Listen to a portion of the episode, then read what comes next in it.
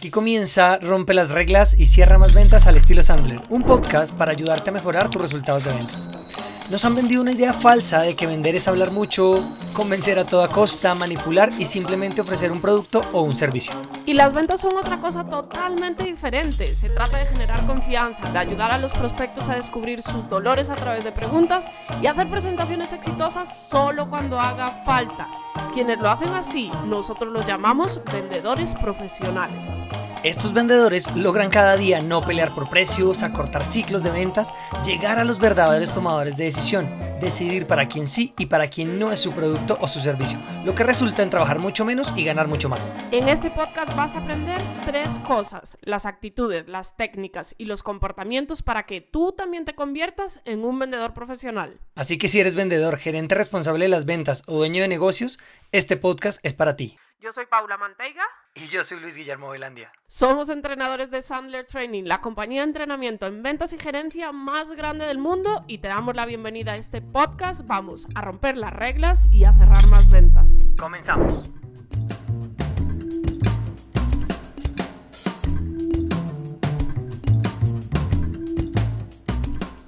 Bueno, em, de verdad gracias por, por seguir escuchándonos. Si estás en este episodio es porque estás buscando una manera para hacer que tu equipo de ventas, tu compañía, venda más y lleguemos a mejores resultados que va a ser beneficioso para todos. Entonces, por eso hemos querido hacer el video de hoy eh, que gira en torno a las llamadas, ¿vale? Y este episodio lo hemos llamado 5 señales de que algo no va bien con las llamadas de ventas de tu equipo.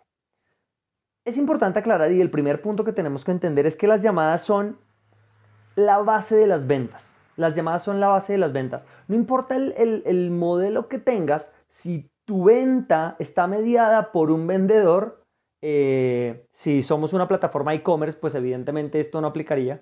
Eh, si la gente hace la compra 100% online, pues no tendrías por qué tener vendedores. Pero si tienes un vendedor, ¿sí? siempre la primer, el primer contacto, el primer paso va a tener que ser una llamada de ventas en la mayoría de los negocios. ¿Cuáles, digamos que no aplican temas de llamadas de venta? Por ejemplo, el retail. Si es una, es una tienda de muebles que la gente entra a la tienda y, compra un mueble, pues digamos que la llamada no aplica tanto. Pero incluso ahí, el vendedor cuando es proactivo realmente debería estar consiguiendo llamadas para atraer nuevos prospectos a tu tienda, por ejemplo. Pero vamos a ver. Em, ¿De qué tipo podrían ser estas llamadas? Porque usualmente cuando uno habla de llamadas o en conferencias o en charlas o en conversando con clientes cuando hablamos de llamadas, muchas veces la gente lo primero que piensa son llamadas en frío. Y no se trata necesariamente de esto. Hay muchos tipos de llamada. Evidentemente, la llamada inicialmente se desarrolló, incluso nosotros en Sandler, la llamada se desarrolló inicialmente para hacer las llamadas en frío. Pero la verdad es que las llamadas en frío no generan tantos resultados. Hay determinados em, planes de prospección que necesitan un fuerte componente de llamadas en frío, ¿vale? Eh, de eso tocaremos más, eh, más adelante en otro capítulo sobre el mix de prospección adecuado para que tu equipo de ventas realmente genere los resultados que quieres. Eh, y cuáles son esas fuentes por donde tienes que atraer prospectos nuevos o clientes potenciales nuevos em, a través de canales de prospección diferentes. Pero eso lo veremos en otro capítulo. Entonces, la llamada si hace parte integral va a ser parte integral del negocio, ya sea porque es llamada en frío, porque es una llamada a un referido, que usualmente casi todas las compañías con las que trabajamos tienen un gran porcentaje de referidos. Eh, si es, por ejemplo, estás invirtiendo en campañas de marketing, en campañas digitales, y te llegan esos leads, es una persona que te deja sus datos, su nombre, su teléfono y su correo electrónico. A esa persona lo contacta el equipo comercial y vuelve y aplica el tema de la llamada. Entonces mira que en muchos escenarios diferentes la llamada es la base de la venta, la base de la venta. ¿Listo?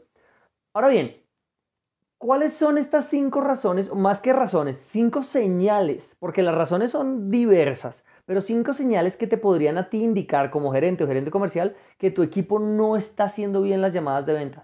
Y es que quiero que entiendas algo antes de contarte las cinco y es, si tú logras hacer que tu equipo sea bueno haciendo las llamadas, vas a multiplicar tus resultados. Porque, insisto, si un edificio tiene bases más sólidas, pues más alto puede ser el edificio. La llamada, al ser el primer paso del proceso de la venta, porque está en el corazón de la prospección, de lo que es salir a buscar nuevos clientes, eh, va a ser la base de ese edificio de tus ventas. Entonces, si tú logras hacer que tu equipo sea bueno haciendo llamadas, vas a aumentar el número de prospectos y al aumentar el número de prospectos, vas a aumentar el número de reuniones y al aumentar el número de reuniones, vas a aumentar el número de propuestas y al aumentar el número de propuestas, vas a aumentar el número de cierres. Es decir, todo tu embudo se va a ver beneficiado. Entonces, analiza lo siguiente. Si un vendedor estándar está haciendo 10 llamadas y de esas 10 llamadas consigue 5 reuniones, ¿bien? Eh, y de esas cinco reuniones pasa tres propuestas y cierra un negocio, ¿listo? 10, 5, 3, 1.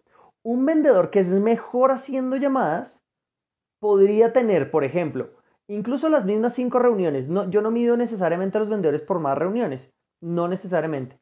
Pero es de esas cinco reuniones debería pasar cuatro propuestas. Y ahí ya estoy aumentando la tasa de presentación de propuestas. Al subir el nivel de presentación de propuestas, pues voy a subir el nivel de cierre, por simple y mera estadística. También puede ser que haga las mismas 10 llamadas o que quizás eh, y después, en vez de estar consiguiendo 5 reuniones, va a conseguir 8 y eso vuelve a tener el mismo impacto.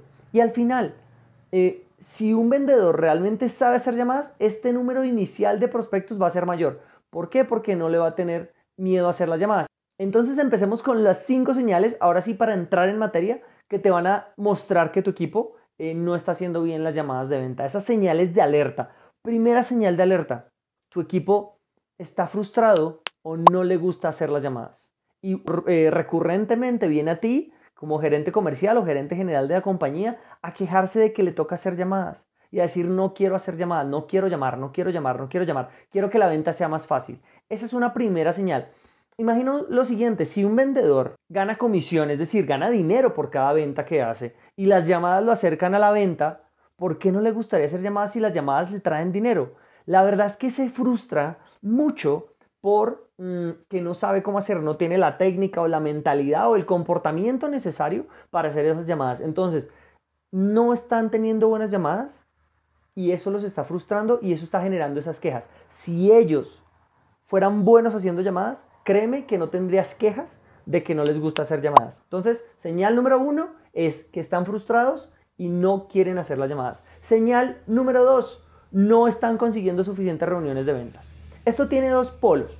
El primer, el primer elemento o extremo del, del, del problema o de esta situación es que no consiguen reuniones porque llaman a muchas personas y no son capaces de durante la conversación establecer las preguntas adecuadas o decir lo que se debe decir para que el prospecto se enganche con nosotros y realmente quiera llevar esta conversación a un nivel más profundo como mm, una reunión o una llamada más larga. Bien. Entonces, ese es el primer problema. O el segundo problema que puede estar pasando es que no califican bien. Y eso nos lleva al tercer elemento. Entonces, primer elemento, vamos a ir recordando y voy a ser súper enfático en esto para que no se les olvide y no se les quede nada en el tintero. Primer elemento, están frustrados y no quieren hacerlas. Segundo elemento, eh, no están consiguiendo suficientes reuniones. Esto es porque no logran generar ese vínculo, no logran despertar ese interés en el prospecto por tener reuniones conmigo. O el otro extremo de este problema es que están teniendo muchas reuniones que no se convierten en negocio. ¿Y esto qué quiere decir? Que no están aprovechando la llamada para calificar la oportunidad. Entonces, claro, esto como los ayuda a mantenerse ocupados, ¿sí? Entonces sienten que, que van avanzando en muchos procesos de venta, pero no están cerrando tantos negocios. Entonces, pongan lo siguiente, hagan, hagan el siguiente análisis. ¿Qué prefieres? Un vendedor que hace cinco llamadas, ¿bien? Y cierra cuatro negocios o un vendedor que hace ocho llamadas y cierra un negocio. Bien.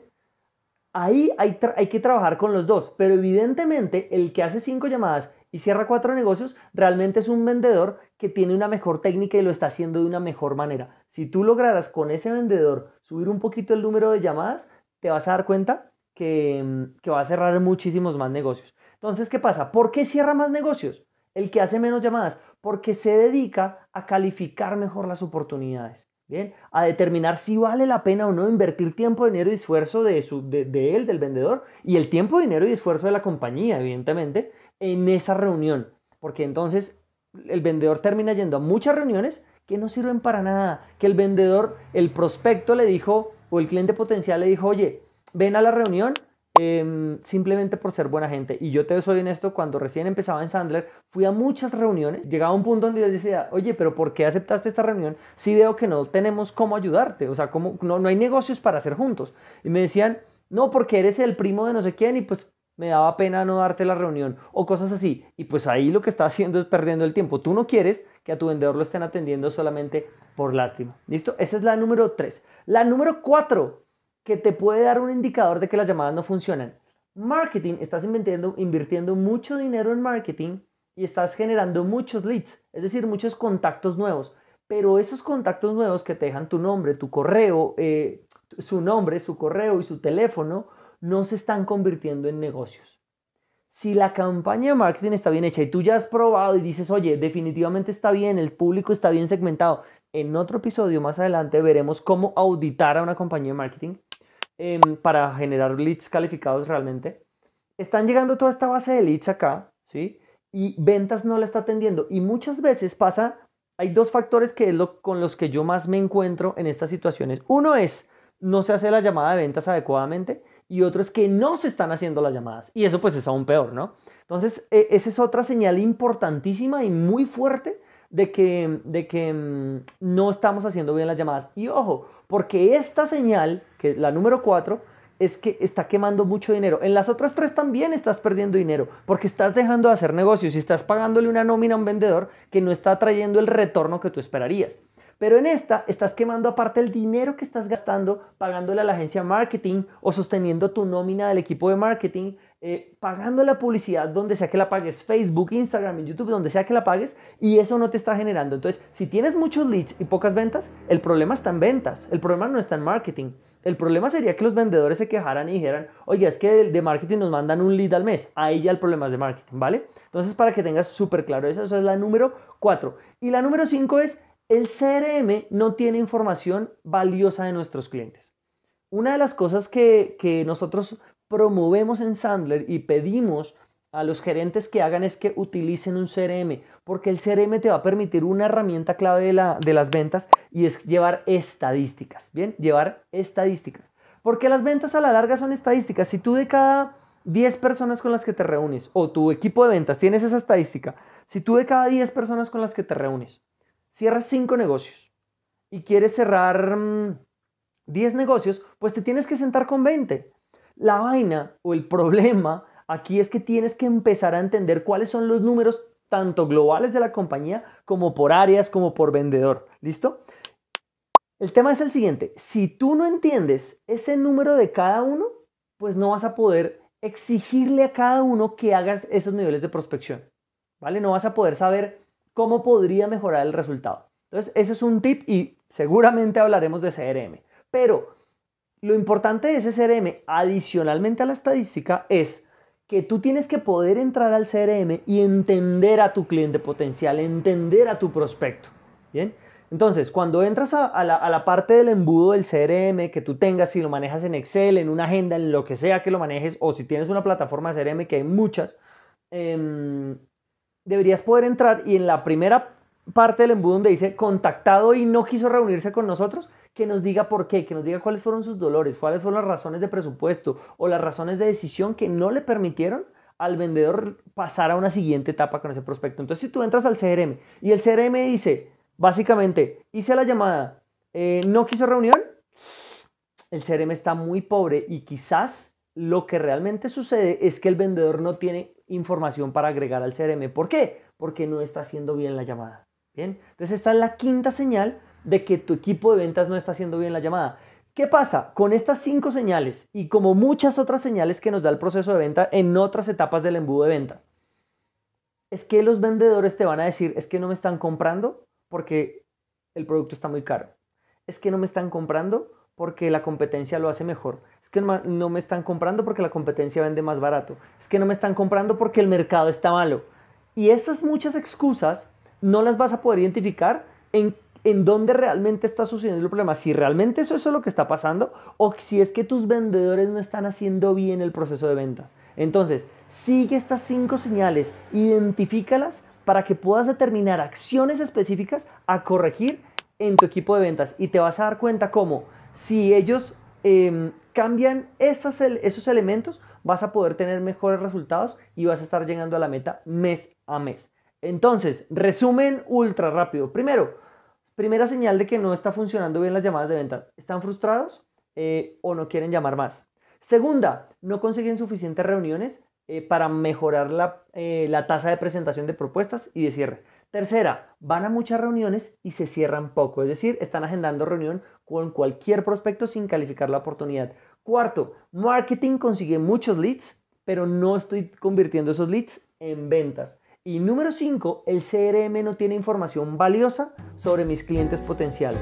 Estos cinco elementos están afectando sustancialmente las llamadas de tu equipo de ventas y tus resultados. Esperamos que este episodio te haya gustado mucho y que realmente apliques para que puedas mejorar tus resultados de ventas. Si es así, suscríbete para que siempre estés al tanto de todo lo que publicamos y coméntanos aquí abajo, cuéntanos qué te llevas de este episodio y sobre todo, ¿sabes qué? Compártelo para que cada vez seamos más vendedores profesionales ahí afuera. Te esperamos en el próximo episodio.